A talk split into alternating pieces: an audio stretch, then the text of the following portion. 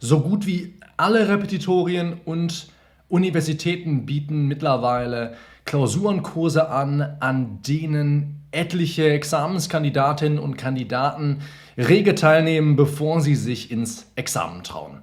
Gerade die ersten Probeklausuren werden jedoch meiner Erfahrung nach zu früh und häufig auch eher kopflos angefertigt. Der dabei erzielte Lerneffekt steht in keinem Verhältnis zu dem Aufwand, den die Kandidatinnen und Kandidaten auch zu diesem Zeitpunkt schon betreiben müssen. Muss man sich mal vorstellen, allein fünf Stunden reine Schreibzeit. Daher stellt sich natürlich berechtigterweise die Frage, wie hole ich das Maximum aus dem Schreiben von Probeklausuren raus und wie gehe ich zeitgleich die Sache auch noch möglichst effizient an? Und meine Antwort auf diese Frage war immer, schreibe 30 Probeklausuren unter Realbedingungen. Jetzt wirst du vielleicht sagen, Michael, 30 Probeklausuren nur, Warum so wenige? Und auch darauf will ich dir in diesem Video, in diesem Video-Podcast eine Antwort geben. Und ich will dir vor allem die fünf besten Gründe dafür nennen, warum du mit 30 Klausuren ohne weiteres auskommst. Grund Nummer eins und auch der wichtigste der fünf, die ich heute mit dir teilen möchte. Nach 30 geschriebenen Probeklausuren stellt sich einfach keine nennenswerte Verbesserung mehr ein. Und das hat mit dem sogenannten Ertragsgesetz oder im Englischen Law of Diminishing Returns zu tun. Warum ist das so? Warum stellt sich nach 30 geschriebenen Klausuren denn keine nennenswerte Verbesserung mehr ein? Auch dafür gibt es zwei gute Gründe und einer davon ist, dass die wichtigsten Kompetenzen der Klausurtechnik sich nach einer Anzahl wie 30 geschriebene Probeklausuren längst bei dir eingeschliffen haben. Und wenn du jetzt sagst, Michael, du wirst mir gleich wahrscheinlich ein paar Kompetenzen nennen, die ich für meine Klausurtechnik benötige.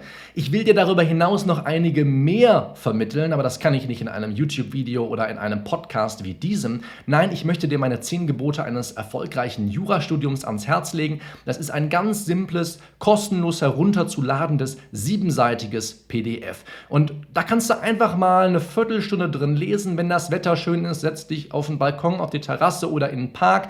Lies das einfach mal durch. Ich bin sicher, du wirst um einiges schlauer. Denn ich werde jetzt mal ein paar dieser Aspekte gleich hier nochmal vermitteln, aber vor allem, wenn du dann wissen willst, okay, wie argumentiere ich eigentlich in die Tiefe, wie stelle ich zwei Positionen gegenüber, wie bilde ich mir ein Prüfungsschema eigenständig aus dem Gesetz aus, ja, oder allein schon so eine Frage wie, was schreibe ich mir auf Karteikarten, wird alles auf diesen sieben Seiten beantwortet.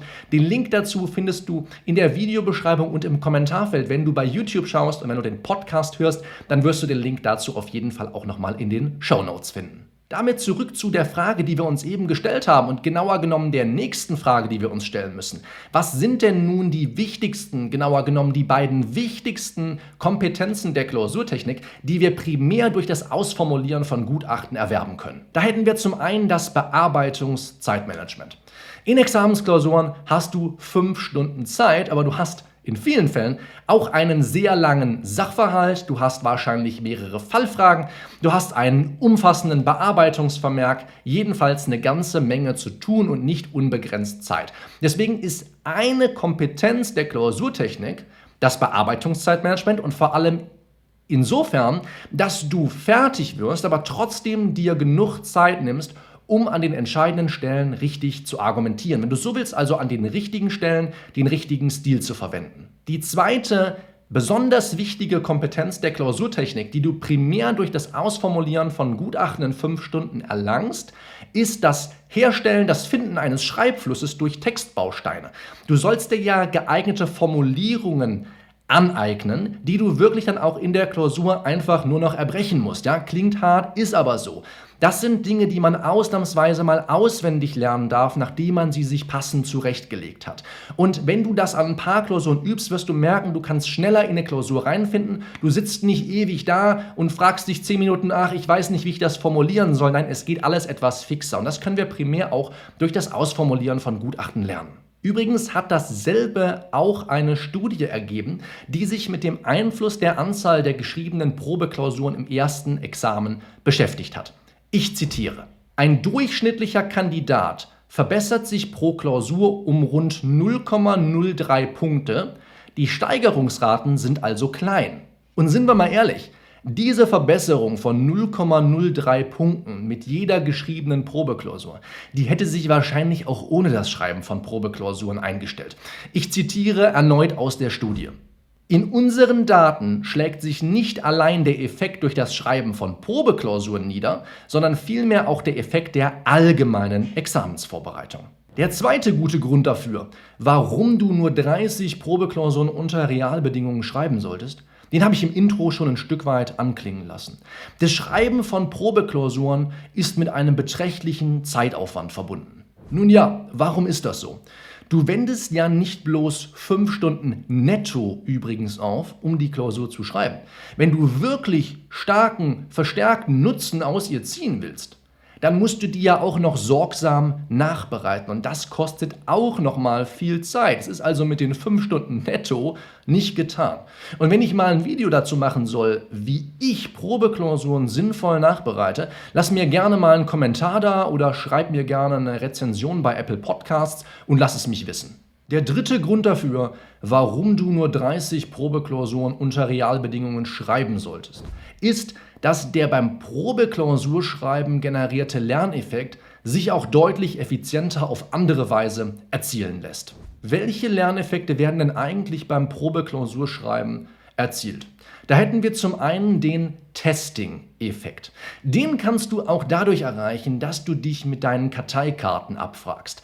Allerdings musst du darauf achten, dass du die Karteikartenabfrage und dann schon angesetzt beim Schreiben der Karteikarten, dass du das möglichst der Klausursituation annäherst, damit du das auch simulieren kannst. In der Klausur stellt man dir nämlich leider in unseren Fällen nicht einfach Fragen, was ist eine Drittschadensliquidation oder dieses und jenes, sondern man möchte von dir wissen, ob du es schaffst, von einer Sachverhaltsangabe oder dem Text im Gesetz, den du ja nun mal als zulässiges Hilfsmittel benutzen darfst, ob du von dieser Angabe oder diesem Tatbestandsmerkmal auf das Wissenselement aus deinem Langzeitgedächtnis schließen kannst. Deswegen ganz wichtig, nicht einfach nur banale Fragen auf die Vorderseite von Karteikarten zu schreiben. Der zweite Lerneffekt, der sich durch das Schreiben von Probeklausuren einstellt, nennt man generatives Lernen oder der Prozess, den man durchläuft, nennt man generatives Lernen. Und das kannst du auch dadurch erzeugen, dass du dich wirklich gezielt an unbekannten Rechtsproblemen trainierst. Du musst nicht immer gleich fünf Stunden Klausur schreiben,